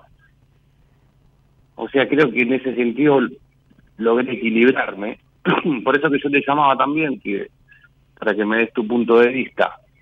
Y más que nada, yo te llamaba por el tema de sentimiento de culpa que me da cuando corrijo a mi hijo pero cuando corrijo me refiero a que aprendí numerología con vos y, pude comprender muchas cuestiones de, personales de cada ser humano al ser analizados, que, a cada uno le duele de manera diferente la misma cosa y, su camino de proceso es diferente al otro. Entonces no intento para nada jugar a ser Dios porque a, a mi entender no sé si es mucho o poco, pero sé que hay una ley de atracción, causa y efecto y todo lo que hagamos de manera consciente con, con un resultado final negativo nos vuelve. Sí, mira, con respecto a eso, este, con respecto a eso, hay una frase que, que dice, los hijos son hijos de la vida, ¿no? Y, y entonces uno, por más que sepa numerología o lo que sepa, no importa, astrología o lo que cuerno sea, este, no está bueno utilizar estas disciplinas para ir queriendo que el hijo tome el camino que tiene que tomar porque tiene que vivir su experiencia. Uno puede ofrecerse como padre, como tío, como qué sé yo, no importa, como lo que sea, uno puede ofrecerse a estar disponible cuando el otro lo precise, cuando entre en una situación conflictiva, pero leer la numerología de un, de un chico y querer corregirle el camino para que tome por donde tiene que tomar de acuerdo a la interpretación que uno tenga es medio un error, ¿viste? Este, claro, este no, no, pero perdón que te interrumpí. Pasa que por el delay, por ahí. Eh, por ahí no me sé explicar. Eh, yo tuve la falta de, de, apoyo emocional de mi viejo y además de los golpes que me daba. Sí, claro. Por ley de la vida y a mi hijo, en, base a la numerología de él, le sale también falta de apoyo emocional de parte del padre, o sea, mío. Jamás en la vida le levanté la mano ni se me cruzaría nunca en la vida generarle un dolor de manera consciente a, la persona que amo. No, o sea, pero lo que, pasa, lo, que, pasa es que no, no, no, a ver, cuando vos ves numerología de un chico, a mí, a mí muchas veces me han pedido, ay Dani, tuve un hijo o tengo un hijo de siete años, no me decís algo de él, qué sé yo, no. Digo, no, no, no porque lo que estás queriendo es programarle la vida y entonces este, no. Ahora, sí puedo ver un chico, un chico un poquito más grande, de, 12, 11, 13, porque tiene problemas, tiene esto. El otro, el otro día Marita me dijo, mira, hay una mujer que, bueno, que yo conozco de, una provincia del país, este, este, conocí a él y al esposo y, tiene problemas con un chico que está amenazando con querer suicidarse y quieren que yo lo vea. Bueno, claro que lo voy a ver, a ver qué, le pasa. Este, hay, que escuchar este tipo de cosas y ver qué le pasa y qué no le pasa. Pero vos podés ver que alguien tiene una situación con el padre, aparentemente en su numerología, y podés querer contrarrestar eso para que no, lo sientas así, y lo vas a sentir de todas las maneras igual, aunque le des la luna, el oro, el moro y todo lo demás, porque vino a esta sí, vida. Estoy de acuerdo con eso, sí. Sí, sí, no hay manera, o sea, no, no hay manera.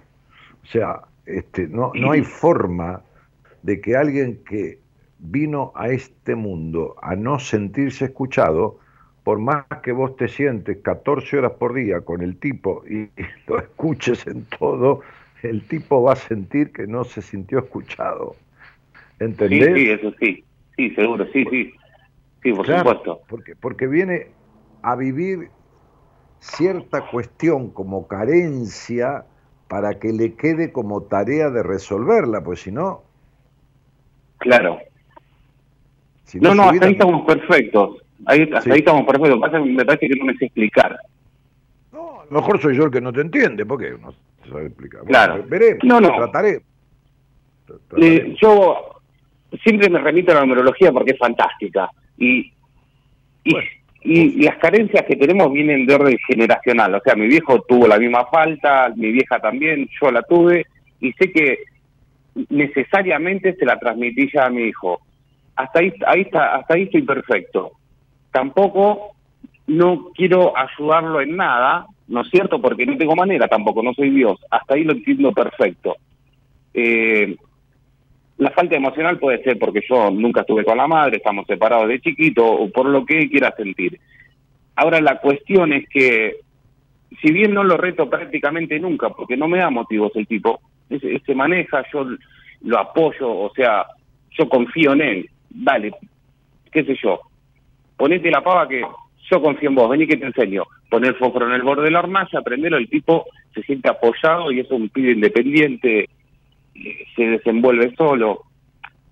El tema es que a mí me queda un sentimiento de culpa, por ahí lo reto por alguna cuestión puntual, una, hablando mal y pronto, alguna bobada, porque no me da realmente motivos, pero después me queda un sentimiento de culpa como si el reto no fue excesivo, porque eh, estamos, hago de cuenta que estamos en un café le digo, dale, boludo, la concha de hermana, si sabes que eso se va a romper, un ejemplo.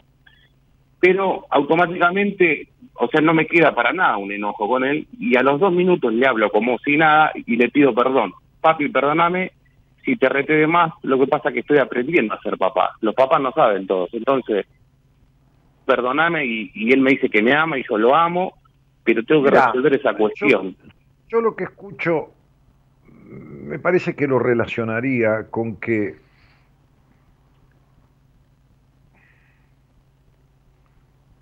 tenés tanto miedo de infringirle marcas a tu hijo como las que infringió tu padre por su destrato, más allá si con golpes o sin golpes, que me parece que cargas con una culpa que no, no tiene mucho sentido porque viene más de tu miedo a, afectarlo este, que de la realidad de lo que lo afectas. Eh, me parece que en un diálogo padre-hijo y que hay un boludo, una concha de tu hermana, qué carajo estás haciendo, que esto, que lo otro. Yo las tuve con mi padre, este, y la verdad que, que no me quedó ningún resentimiento. ¿no? Este, no, no tuve cosas de mi padre de, golpes ni nada de eso, este, pero, pero, pero tuve con mi padre conversaciones de, che, boludo, ¿no te parece que esto, que lo otro, no seas pelotudo porque tal cosa, tal otra? Y, no lo tomé nunca como una, al contrario, ¿viste? Lo, tomé como un, tipo de, mucho más edad que yo, que tenía mucha experiencia de vida y, que lejos de, de, corregirme tenía un diálogo cercano. No se puede ser amigo del hijo porque no, porque no, no porque el hijo es el hijo, no es, el padre no es un amigo, este, puede tener una relación afable, este, siempre digo lo mismo, yo una vez conocí un tipo eh, que era un empresario que salía de joda con el hijo, ¿no? Yo un día hablando con un médico que me lo había presentado, un médico amigo mío, este, que me lo había presentado, le dije, este está en pedo, ¿no? Salir de joda con el hijo, irse de joda, de joda, ¿no? Se entiende lo que estoy diciendo, ¿no? Bien. Sí, sí, perfecto, sí. Claro, claro, no, no, no da ni un poco. Entonces. Claro, y no. No, por supuesto. Entonces, mm, me parece que, que reprender un poco, retar un poco, de, de, de ponerlo en línea, eh, si, si, uno ve un chico que va gateando y, se va encarando para el lado del enchufe para meter los dedos y, lo corrige, le, cambia la dirección y no lo deja y por ahí el nene grita o llora porque quería ir para ahí, uno lo saca y dice no, no, y no, y, bueno, no se puede quedar con culpa, está tratando de, ayudarlo a que no haga cagada. Ahora, diferente es estarle todo el día encima, ¿entendés? Este, corrigiéndolo y pero yo creo que lo que te pasa a vos es que tenés muy sensibilizado la marca que podés dejarle de una, de, una desprotección o de un destrato o de un maltrato, cuando en realidad estás bajando a un lenguaje que hoy es coloquial, es cotidiano y que al pibe no le van a afectar en nada. Yo, yo creo, ¿cómo se llama tu hijo? Del primer nombre, no me digas nada. Bastian. ¿Eh? Bastian Manuel. Ah, Bastian. Este, este, este, ¿y, cuántos años tiene? ¿Chiquito? ¿Siete? ¿Diez? Seis años tiene, seis. Ah, seis. Seis, sí. Pero ese pibe te dice te amo y vos esto y vos lo otro, no. Mira, la, la, culpa es un sentimiento de omnipotencia, como me dijo un día el gordo Bucay, ¿no? Y la verdad que me quedé con esa, con esa apreciación de él, porque está muy buena, ¿no? La culpa es un sentimiento de omnipotencia. Es decir, es la omnipotencia de pensar que uno que haber hecho algo mejor de lo que lo hizo, cuando en realidad cuando lo hizo es todo lo que pudo hacer. ¿Me explico? Sí, perfecto, sí, muy, muy, muy, sí, llegó, llegó esa frase, sí, esa explicación. Me da culpa, me da culpa porque me saqué un 4. Pero ¿cómo, boludo? Este, te da culpa. ¿Te podrías haber sacado un 8? No. Y no, claro. Si un 8 te lo hubiera sacado. No vas a, no vas a, te van a dar 10 preguntas y contestas 4 solas bien para sacarte un 4. No pudiste sacarte más que un 4. Entonces es una omnipotencia ¿eh? como que yo tendría que haber podido algo que no pude. Es un sentimiento de omnipotencia, en ese sentido. Ahora, bueno, claro. si uno, qué sé yo, no sé, le, no sé, va caminando, atropella, se da vuelta y, y, hay una señora mayor y se da vuelta y con el brazo la, toca así, la, la, pobre, la pobre abuela se, se cae, uno tiene un remordimiento. ¿no? no, es que lo hizo a propósito, se, disculpa, se, se, ¿no? Este, pide disculpas, qué sé yo, pero, pero, pero cuando vos en un diálogo no violento le decís al pibe, no seas pelotudo, ¿qué estás haciendo? ¿Qué esto y qué lo otro? Generar culpa por eso, la verdad. No tiene sentido. Me parece que tenés una, una, exageración sin darte cuenta de la sensibilidad y del temor de, de, quedarle al pibe mal instalado. Este, y yo no lo, no lo siento así. Lo siento más como un miedo tuyo que como una, como una realidad. ¿Viste? Sí, pues sí, sí, seguramente, sí, sí, o sea, es obvio, sí sí, con tu explicación como que sí, me cierra porque el mío, el mío es solamente mío. Por lo que me estás diciendo parecería que es así, ¿viste? Es un miedo, es un miedo tuyo más que una realidad afectante, es un miedo tuyo, ¿no? Este, eh, este es un pibe con mucha capacidad de, de sociabilidad, ¿no? Este, sí, sí, sí, es muy generoso, comparte mucho con los amigos y se relaciona enseguida, en la plaza, en cualquier lado. Sí, sí, tiene mucho, mucha diplomacia, mucho, mucho, mucha capacidad de asociarse. Bueno, qué sé yo, viste, qué, qué, qué... hay que acompañar, ¿no? Este pero, pero no me suena ni un poco este eh, como, como, como de verdadera magnitud culpógena lo que me estás contando, sino que me parece que me parece que viste que hay una frase que dice no des por el pito más de lo que el pito vale, ¿no? Este, este, eh, me parece que estás como magnificándolo desde un lado un poquito quizás traumático tuyo, ¿no? de tu historia y todo lo demás viste, como, como, como si tuvieras que, uy, uy, a ver si le hizo un daño con esto que le dijo, uy, a ver si, no, no, no es para tanto. Buenísimo. Sí. Buenísimo.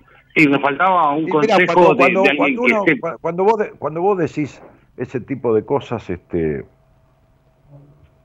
y se, te, se te sale la cadena un poco, a ver, en el buen sentido de la palabra, y después decís, yo te digo lo que te digo, pero yo te quiero mucho, no sea boludo, mira que te amo, que listo, no, no hay, no, no, no puede haber, no puede haber secuela, no, no puede haber marca, no, no, no puede haber trauma ni nada, no puede haber nada. ¿Entendés? Buenísimo, sí, se comprendió perfecto. Sí, me hacía falta y, ese y, además, y además, y además, este, un chico es un animalito cuando nace que no le queda un, otra uno que domesticarlo, porque, porque, en el principio de su vida, porque al final de cuentas, este, que este, no, no razona, ningún, ningún, ningún ser humano razona cuando nace.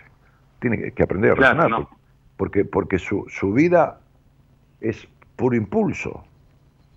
Puro impulso. Se mea, se caga, toca lo que ve, eh, no, no tiene noción. es, es sensación y es emocionalidad e impulso. Después, después como, como suelo decir yo, se convierte en ser humano porque, porque uno le, enseña a ir al baño y usar un inodoro y le enseña a comer en un plato y, y agarrar un tenedor. Es, que es una domesticación. Eh, a ver, en el sentido amoroso de la palabra, ¿no? No, no, por supuesto, sí, entiendo perfecto lo que me decís, sí, sí. Una palabra que cambie un poquito el rumbo o que lo, que lo sacuda en el buen sentido, ¿no? Que lo, que, que lo haga pensar un cachito y qué sé yo, la verdad que... Claro. No, no, sí, sí, sí, yo creo que sí, me ayudó mucho.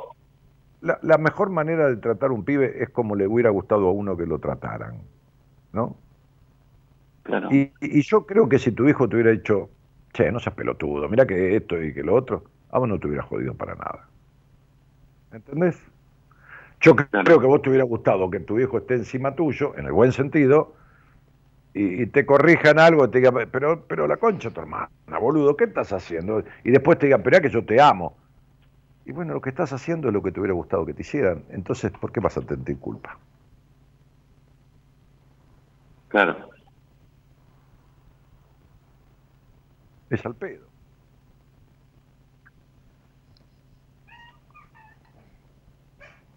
No hay, no, hay, no hay ningún justificativo para que sientas culpa, solamente el miedo. Buenísimo, buenísimo. Se me quedaron un montón del panorama, sí, sí. Sí, yo te diría, sí. Eh, lo que pasa es que yo necesitaba de alguien como vos que me lo diga, o sea, con con fundamento y con conocimiento, ese conocimiento tan importante que tenés. Pero, aparte, aparte sí, es importante, es un caudal de conocimiento que, es el que yo tengo, hay otros que deben saber mucho más, pero digo, ah, además estás en un año muy de replantearte cosas, viste, muy de, por ahí de analizar demasiado.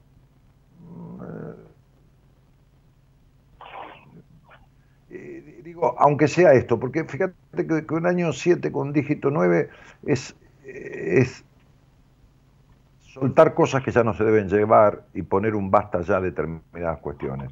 Y un basta ya a determinadas cuestiones es un basta ya a sentir culpa por tu, con tu hijo por cosas que en realidad este, no, no son generadoras de culpa. Claro. Ni, ni, le joden a ningún pibe este, que, que le hables de vez en cuando, de esa manera, cuando se manda un moco. Me parece que está bueno. Me parece que está bueno un padre que habilite y un padre que ponga limitaciones. No límites, porque el límite es un no porque no. Pero un decir, che, la concha de tu hermana, escuchame una cosa, mira, esto no es así, esto es de tal manera. O sea, que, que, que, que ponga limitación y explique, y eso es un padre. Eso es un padre. El, padre está para eso. El, padre está para apoyar y para, y, para decirle algo que, no va y explicarle por qué no va. Porque el no porque no es el que no sirve. Cuando vos te decías no porque no y te dan un bife, y eso no sirve para nada, ¿entendés?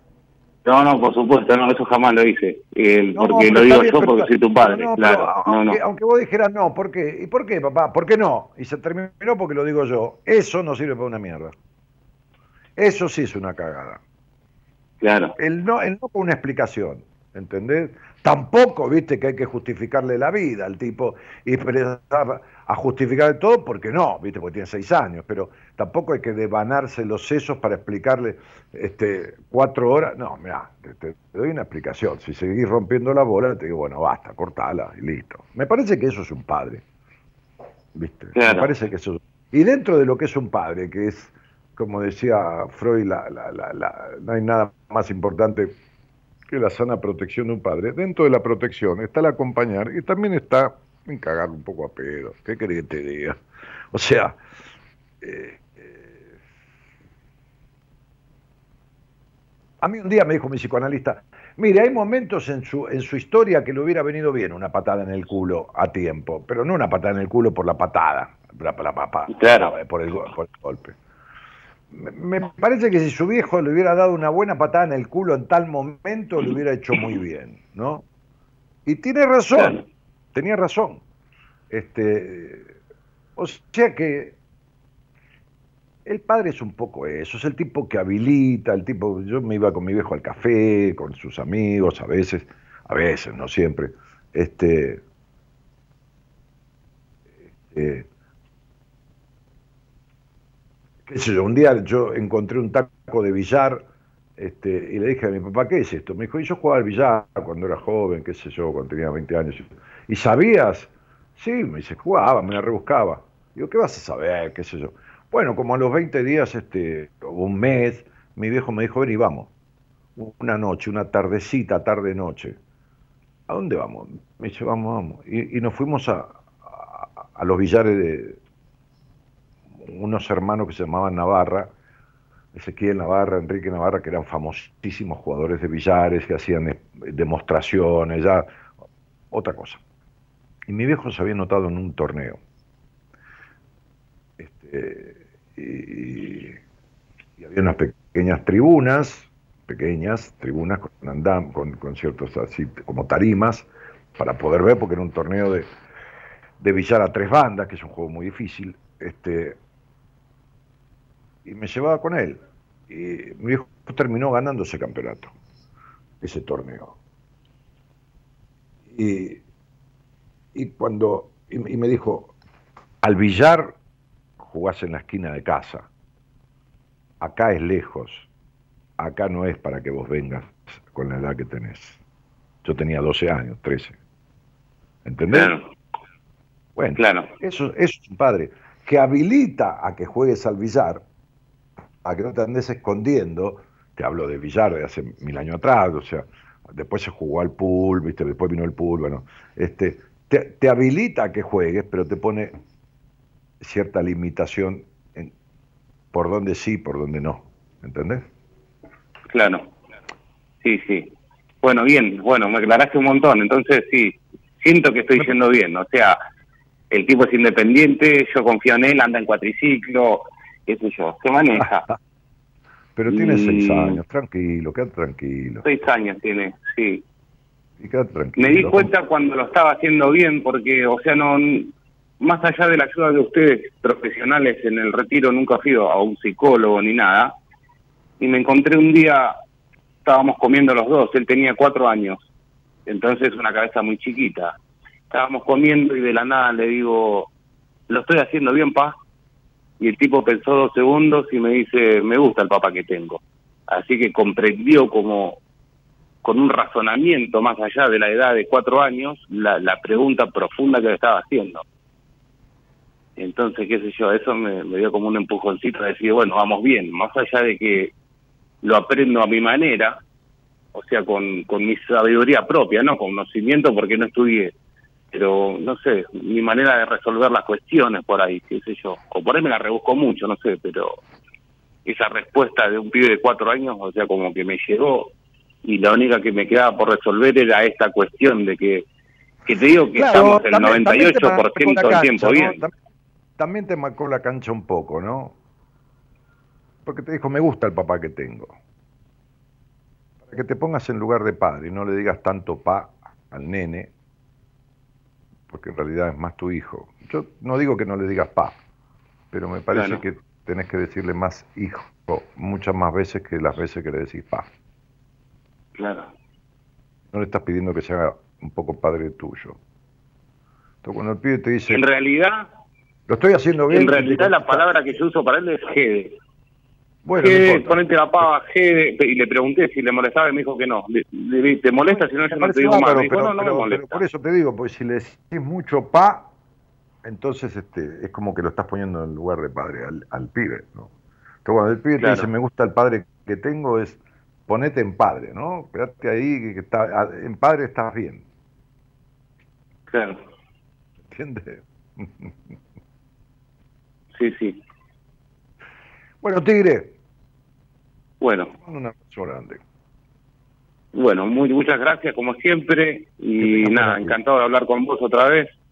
y voy a estar atento para el próximo retiro que quiero volver a hacerlo, para seguir creciendo y como último te pido un consejo de algo para leer, para seguir creciendo un poco más a través de la numerología. Me escribís, en, me escribís en Instagram. Te mando un abrazo grande. Gracias, Dani. Hasta luego. Chao, querido. Chao, chao.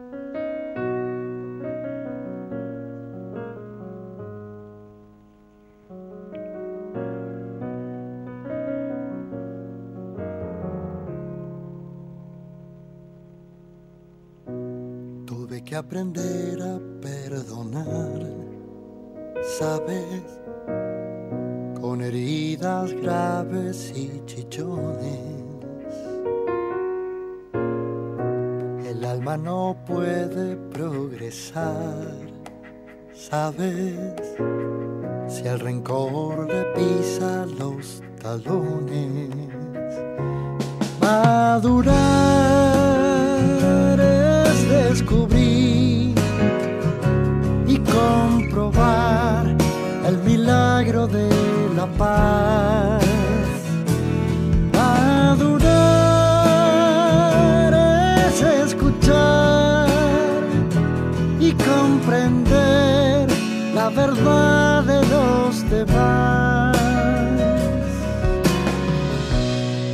Habituando a no culpar, ¿sabes? A otros por lo que a mí me pasa.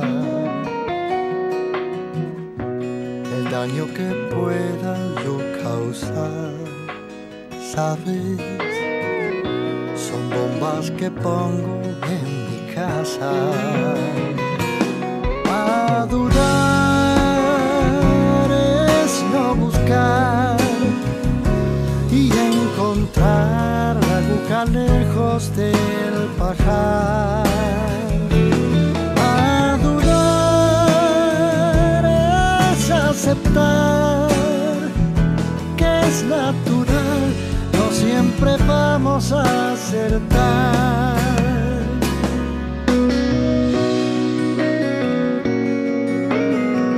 Bueno, un amigo dice, eh, dice Julio Sánchez, un amigo dice los títulos no hacen las personas, las personas hacen a los títulos.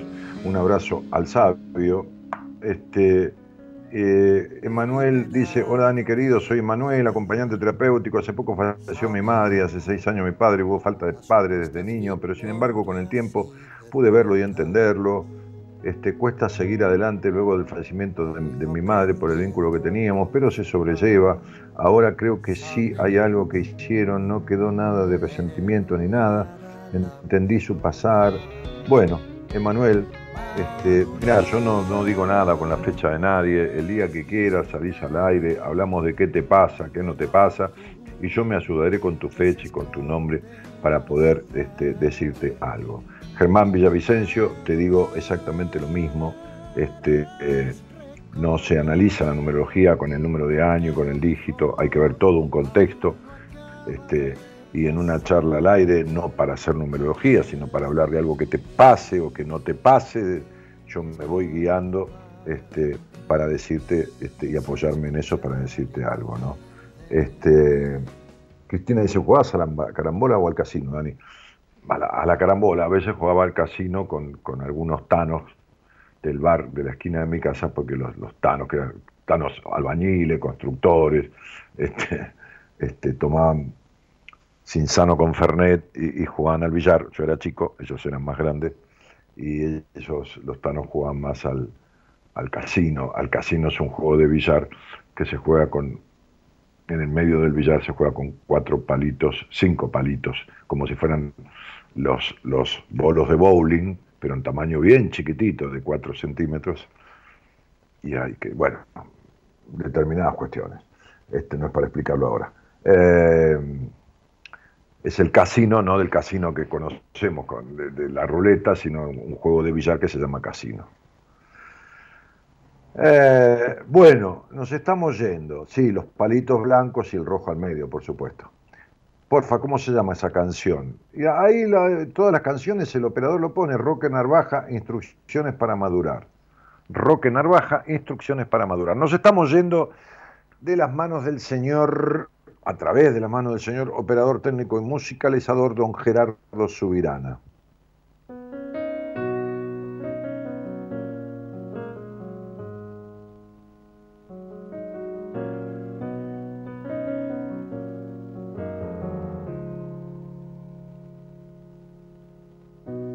Tuve que aprender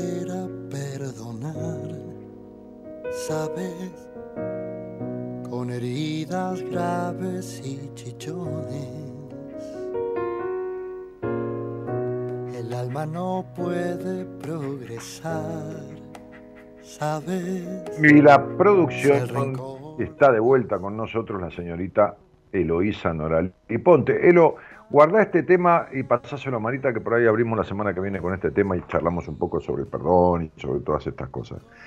Voy avisando que el 10 de marzo vamos a hacer nuevamente una nueva edición del seminario este, eh, que tanta repercusión causa en la gente que lo hace.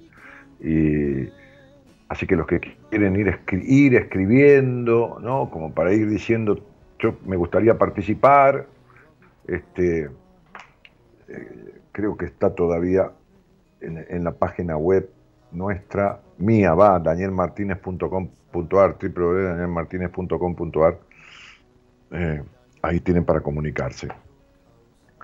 Em, claro que no le van a dar valor ni nada porque no nos lo dieron nosotros, con la inflación que hay no sabemos ni... Pero bueno, un poquito más, ya van como manifestando la intención de ir y después Marita les va a mandar toda la información. Bueno, nos vamos. Este, mañana no sé quién está por acá. Eh, ya, mañana Marce. Ay, mañana Marce, dice la, productora, vino así como muy suelta de cuerpo, así muy. Este, mañana Marce, no sé quién es Marce.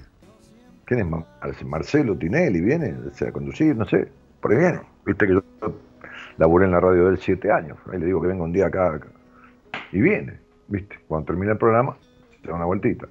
Bueno, Marcela Fernández, la licenciada en psicología Marcela Fernández, mañana conducirá Buenas Compañías. Por mi parte, mi nombre es Daniel Jorge Martínez.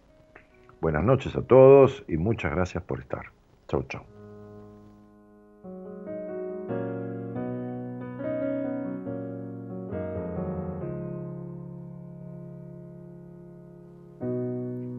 Que aprender a perdonar, ¿sabes? Con heridas graves y chichones. El alma no puede